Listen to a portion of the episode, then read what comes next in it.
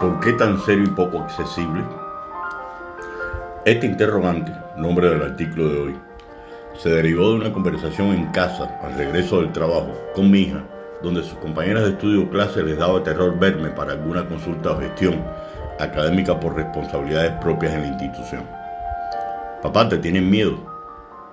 La respuesta muda fue en ese momento una breve sonrisa porque detectable a la par de una reflexión que me hiciese responder con algo tangible. Pudiera ser cierto lo que dice, pero te comento que en lo personal tienen ellas razón en la seriedad, pero no en, lo accesible. Bromear, no mucho. En una ocasión hace muchos años, donde evaluaron mi desempeño, uno de los señalamientos fue colectivista, pero solo en grupos afines, lo cual fue y sigue siendo cierto, pero además de colectivista, respetuoso con mis compañeros de trabajo y amigos. Antes de entrar en materia en cuanto a este valor tan importante en la vida cotidiana de todos, recuerdo en el caso de un docente, tal vez joven para mi edad, donde me preguntaba, ¿cómo me ganaba el respeto?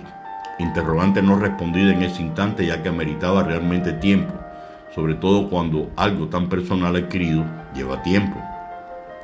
La palabra respeto proviene del latín respetus y significa atención o consideración valor que se asocia con aceptar, cumplir. Por cierto, no me agrada el término de acatar.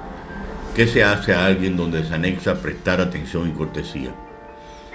Hay personas, sobre todo adultas, que expresan a través de las redes en espacios públicos que hay un problema serio actual en cuanto a la falta de respeto de los jóvenes, inclusive adolescentes que antes no eran así. Si hablamos de redes que realmente en algunos casos enredan, suelen apreciarse videos, hoy vemos lo que antes no veíamos pero sucedía, violencia entre adultos, pleitos, discusiones, agresiones, por lo que realmente la falta de respeto no es más que una pandemia social de generaciones cuya vacuna se encuentra en la familia, en los docentes y autoridades. ¿Cómo lograr el respeto con los demás? Primero diría que dándose a respetar, pero ¿cómo?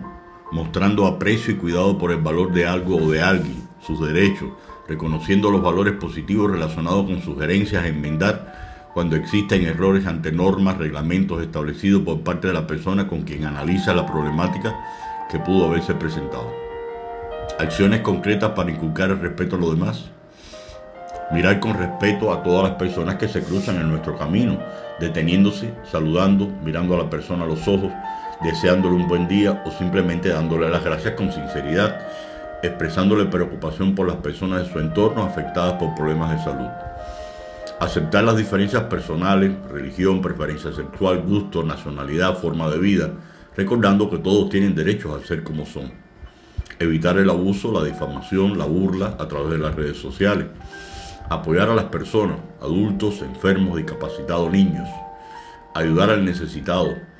Cuidar los bienes materiales, animales y plantas. Evitar daños al medio ambiente.